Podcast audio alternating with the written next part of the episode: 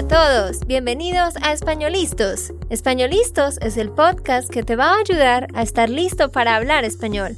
Españolistos te prepara para hablar español en cualquier lugar, a cualquier hora y en cualquier situación. ¿Recuerdas todos esos momentos en los que no supiste qué decir? ¿Esos momentos en los que no pudiste mantener una conversación? Pues tranquilo, Españolistos es la herramienta que estabas buscando para mejorar tu español. Dile adiós a todos esos momentos incómodos. Entonces, empecemos. ¿Estamos listos?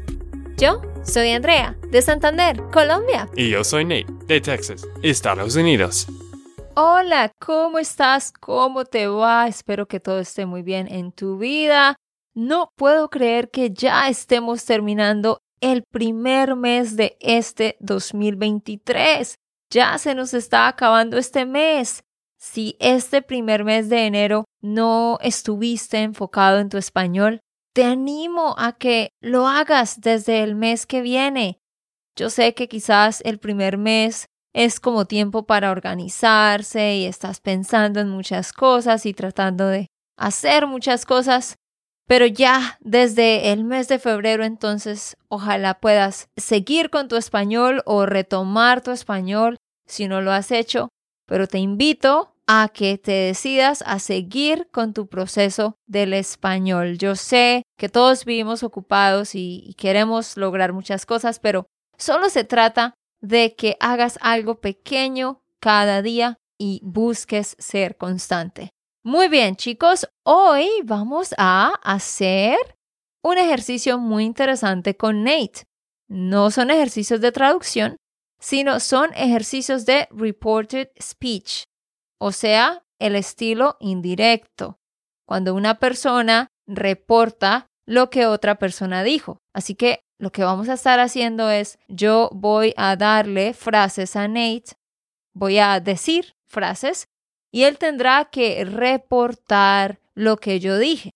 Y cuando nosotros vamos a reportar lo dicho por otra persona, tenemos que generalmente cambiar el verbo, el tiempo del verbo. ¿Sí? Estas son las reglas del reporter speech. Es decir, si yo te digo a ti que me escuchas, si yo te digo, tengo que trabajar el sábado por la tarde, ¿sí? Tengo que trabajar el sábado por la tarde. El verbo es tengo, está en el presente. Entonces, si tú vas a contarle a otra persona lo que yo dije, tendrías que decir, Andrea dijo que ella tenía que trabajar el sábado por la tarde. ¿Sí? Entonces, el enunciado original, la frase original es tengo en el presente. Pero cuando esta frase se reporta, cambia al imperfecto. De presente siempre se cambia a imperfecto, ya sea en el indicativo o en el subjuntivo. Entonces hay unas reglas para esto que nos dice, si la persona usa este tiempo, al reportarse debe usarse este otro tiempo. Eso es lo que vamos a estudiar hoy y eso es lo que vamos a estudiar a fondo en el mes de febrero en nuestro programa del Parcero Membership. Entonces, ¿estás listo, Nate, para hacer los ejercicios o crees que vas a tener problemas? Bueno, como siempre, todos esos tipos de podcast de gramática, de traducciones, yo sé que siempre estoy aquí para cometer muchos errores. y no es a propósito, Solo que siempre tengo problemas con estos ejercicios. Ney todavía sigue aprendiendo. Ha mejorado, claro, pero todavía le cuesta. Así que la idea es que tú hagas estos ejercicios junto con Nate. Yo voy a ir explicando las reglas y al mismo tiempo vamos a ir haciendo ejercicios. Entonces, número uno, de presente pasa a imperfecto de indicativo. Si yo digo algo como por ejemplo, quiero ir a la piscina el jueves. Quiero ir a la piscina el jueves. De nuevo, ¿cuál es el tiempo del verbo? Presente. Entonces, ¿tú cómo lo reportas? Debes decir, Andrea dijo que quería ir a la piscina el jueves. ¿Sí ves? De presente pasa a imperfecto. Entonces, Nate, si yo digo, necesito trabajar todo el domingo, ¿cómo reportas eso? Andrea dijo que ella necesitaba trabajar el domingo. Muy bien, ajá, correcto. Necesito cambia a necesitaba. Sencillo, muy bien. Número dos, de pretérito cambia a pasado perfecto de indicativo. Es decir, si yo digo algo como yo llegué a mi casa a las 11 anoche. Yo llegué a mi casa a las 11 anoche. Llegué está en pretérito. Entonces tú, ¿cómo reportarías eso? ¿Qué piensas? Tienes que decir, Andrea dijo que ella había llegado a su casa a las 11. ¿Sí ves? Yo digo, yo llegué en pretérito, pasa a había llegado en pasado perfecto. Así que, Nate, si yo digo, visité a mi abuelo el sábado pasado, ¿cómo reportas eso? Di la frase de nuevo. Visité a mi abuelo el sábado pasado. Andrea dijo que visité. No. Mm, mm, mm. ¿Cuál es el pasado perfecto? Yo no sé los tiempos y modos. No estabas poniendo suficiente atención al ejemplo anterior, Nate. No, la verdad no. Tienes que concentrarte. El pasado perfecto es that she had visited. Entonces, ¿cómo se dice that she had visited?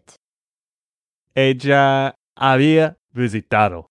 Correcto, muy bien. Entonces, si yo digo, yo visité a mi abuelo, tú dices, Andrea dijo que ella había visitado a su abuelo. Sí, solo que me parece, no sé, no suena tan natural como, como pensé. Había visitado. No, sí, pero lo usamos todo el tiempo. A ver, si yo digo, eh, yo visité a mi abuelo el sábado pasado, tú podrías decir, Andrea dijo que ella visitó a su abuelo. Lo podrías decir así, utilizando el mismo tiempo, pero en ciertos contextos no va a sonar bien. En cambio, seguir la regla hace que siempre suene bien en todos los contextos. Lo mismo con el tipo 1, cuando cambia de presente a imperfecto de indicativo. ¿Sí? Claro, si yo digo tengo que trabajar el domingo, tú puedes decir, Andrea dijo que ella tiene que trabajar el domingo. Sí lo puedes decir así también. Pero va a haber momentos en los que no va a sonar tan bien y por eso es mejor seguir la regla y que digas, Andrea dijo que tenía que trabajar el domingo. Número 3. De futuro simple cambia a condicional simple del indicativo. Así que si yo digo viajaré a Bogotá el viernes, viajaré a Bogotá. Viajaré está en el futuro simple del indicativo. Así que tú, ¿cómo reportas eso? Tú dirías, Andrea dijo que ella viajaría a Bogotá el viernes. Viajaría, mm. condicional. ¿Sí? Entonces, viajaré futuro simple cambia a viajaría, condicional simple. Así que, Nate, si yo digo algo como cocinaré para toda la familia mañana, cocinaré para toda la familia, ¿cómo lo reportas? Andrea dijo que cocinaría para toda la familia. Correcto, muy bien. ¿Sí ves? Futuro simple, cocinará, cambia a condicional simple, cocinaría. 4. Del presente perfecto se cambia al pasado perfecto. Es decir, si yo digo algo como yo he ido al gimnasio tres veces esta semana. Hmm. es una situación hipotética. sí, sí, sí. Bueno, normalmente sí voy al gimnasio tres veces, Nate. No me hagas esa cara. Pero esta última semana no he ido al gimnasio. ok, siguiendo con el ejemplo, sin interrupciones. Cuando yo digo yo he ido, eso se traduce como I have gone. Eso es el presente perfecto, ¿correcto? Presente perfecto. I have gone. Y se va a cambiar al pasado perfecto. Andrea dijo que ella había ido al gimnasio tres veces. She said she had gone. Hemos visto hasta ahora cuatro reglas, ¿no? La primera nos dice que de presente pasa a imperfecto de indicativo. Número dos, de pretérito pasa a pasado perfecto. Número tres, de futuro simple pasa a condicional simple. Número cuatro, de presente perfecto pasa a pasado perfecto. ¿Sí? Entonces vemos que el pretérito y el presente perfecto, los dos se pasan al pasado perfecto. Rápidamente hago un repaso. Si yo digo, yo fui a la tienda ayer, tú vas a decir, Andrea dijo que ella había ido a la tienda. Si yo digo, he ido al gimnasio cinco veces, tú vas a decir, ella dijo que había ido al gimnasio. Es lo mismo para los dos. ¿Cómo te sientes con este tema hasta ahora, Nate? Más o menos bien, creo que entiendo lo que tú estás explicando, pero como siempre digo, es un poco más difícil de, de hacerlo cuando tú estás mezclando todos los diferentes modos y, y no sé, en una conversación natural. Claro, cuando estás escuchando aquí y te muestro un ejemplo y luego te pido que lo reportes, súper fácil. Pero exacto, lo difícil es poder reaccionar rápidamente ante una situación cuando estás hablando con un hispanohablante, ¿no? Por eso insisto en que tengas un tutor. Es muy importante que estés hablando con alguien, un hispanohablante, que corrija tus errores constantemente. Muy bien, sigamos. 5 de futuro compuesto pasa a condicional compuesto. ¿Sí? Entonces, si yo digo algo como para finales del 2023 habré construido una casa. Habré construido una casa. I will have built. Will have built a house. Habré construido. Futuro compuesto.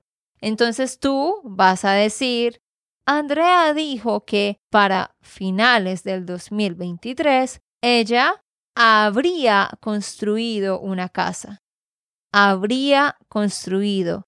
She would have built. Si ves, es lo mismo. Habré construido cambia a habría construido. Entonces, Nate, si yo digo, yo habré terminado el proyecto para el viernes. Habré terminado el proyecto para el viernes. ¿Cómo lo reportas?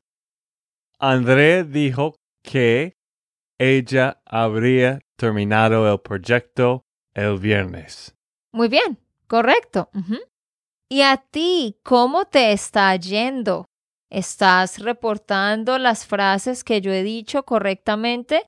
La idea es que cuando yo digo la frase, tú empieces a pensar en cómo reportarla y cuando le pregunto a Nate, también rápidamente pienses cómo la reportarías tú. Yo sé que tú tienes los videos de YouTube y podcast también, pero habría, había, hubiera, todos estos son muy, muy difíciles para mí y para muchos.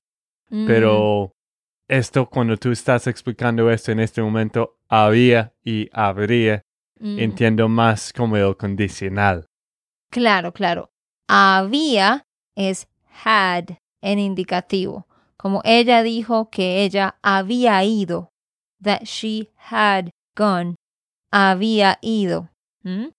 Pero también, claro, se podría decir, este had se podría traducir como hubiera. If she had gone. Si ella hubiera ido. Y claro, si yo digo, she would have gone, ella habría ido. Lo que estás diciendo, todas las conjugaciones de haber son confusas, ¿no? Esos son los tiempos perfectos en los cuales haber funciona como un auxiliar, es un tema largo. Sí, tenemos algunos videos en el canal de YouTube. Si quieres explorar más ese tema con haber, tú puedes escribir coma, Spanishland y vas a encontrar muchos videos. Pero también si tú vas a nuestro canal de YouTube y das clic en playlist, vas a encontrar una playlist donde encuentras todo sobre haber. Y hablando de temas difíciles y de gramática y demás, quiero parar un momento la clase, el episodio, para invitarte una vez más a unirte a nuestro programa de Parcero Membership. Es un curso de español online donde vas a tener nuevas lecciones y un nuevo curso cada mes. Tú puedes quedarte por un mes, tres meses, seis meses, el tiempo que quieras. Te invito a que vayas a SpanishLandSchool.com slash member. El link está abajo en la descripción. Allá podrás unirte a nuestro programa. Siempre puedes unirte a la waitlist y durante los últimos cinco días de cada mes nosotros abrimos las inscripciones. Tú puedes registrarte siempre al final de cada mes para empezar en el mes siguiente. Te invito a que te unas para que tengas una estructura y una rutina con tu español. Nosotros vamos a brindarte todo el apoyo que necesitas y ya tenemos todas las lecciones y todo listo para ti. Solo necesitas tres horas por semana. Cada semana vas a asistir a una clase en vivo por una hora y cada semana vas a hacer dos lecciones en la plataforma, todas enfocadas en un tema específico cada mes. Es un programa muy, muy completo que hemos construido a través de los años, así que no te pierdas esta oportunidad. SpanishLandSchool.com slash member. Y no solo esto, Andrea va a enseñar sobre el reported speech este mes y también en febrero vamos a iniciar un nuevo libro en el club de lectura.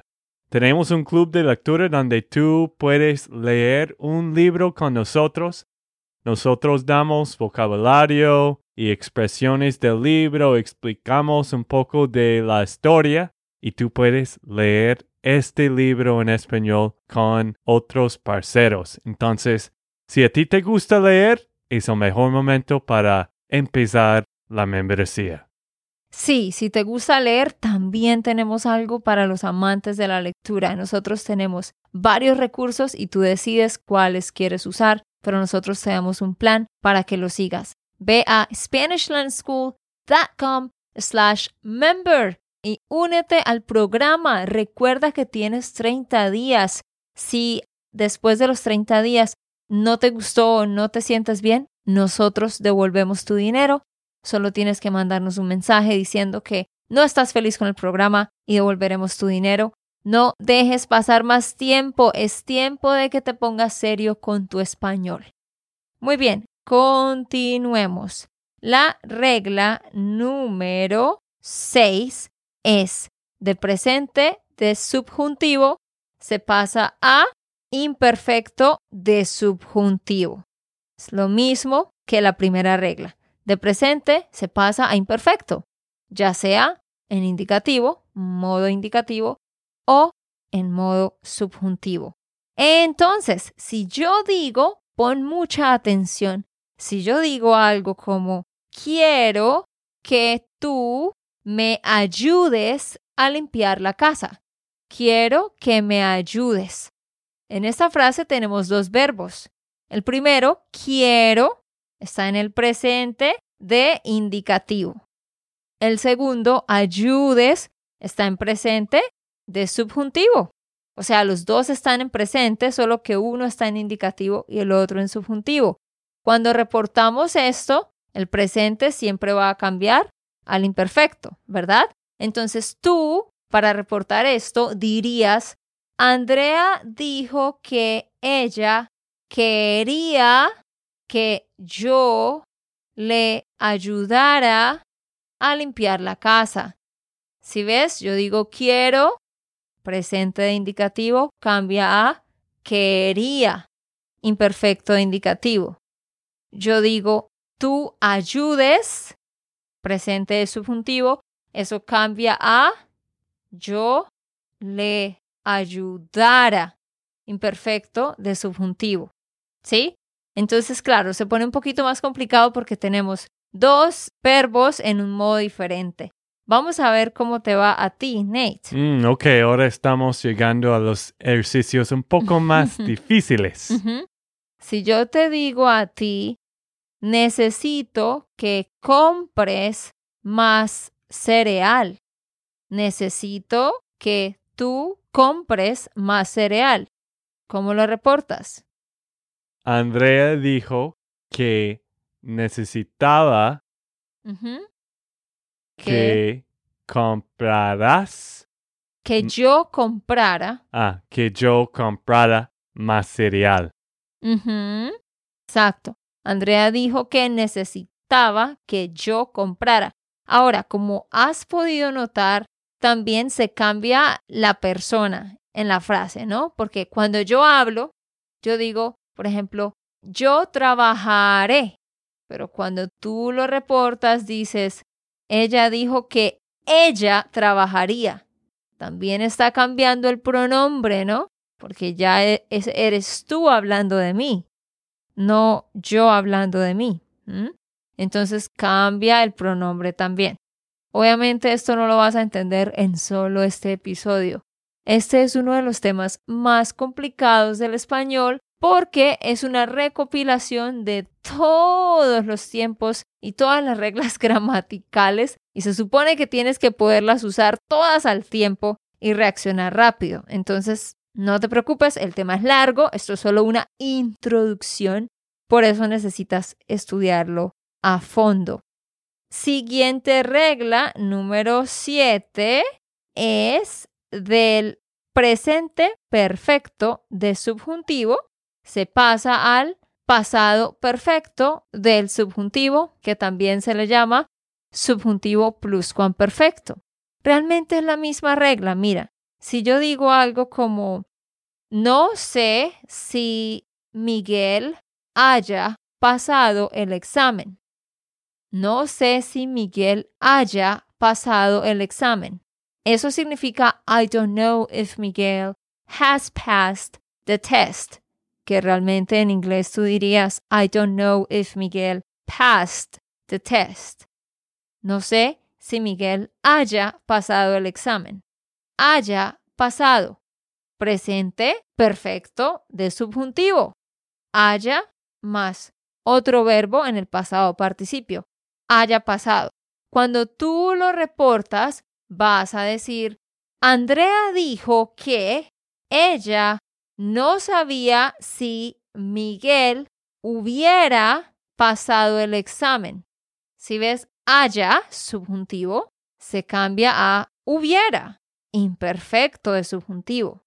Solo que a esto se le llama perfecto, presente perfecto, porque tenemos haya más otro verbo. Y al otro tiempo se le llama pluscuamperfecto, porque tenemos hubiera más otro verbo. No sé si Miguel haya pasado el examen. Decimos entonces, Andrea dijo que ella no sabía si Miguel hubiera pasado el examen. Muy bien. Entonces, Nate, si yo te digo a ti, es posible que Valentina haya pasado la prueba. es posible que Valentina haya pasado la prueba. ¿Cómo lo reportas? Bueno, Andrea dijo que es posible que hubiera, que ella hubiera pasado el examen. Muy bien, Nate.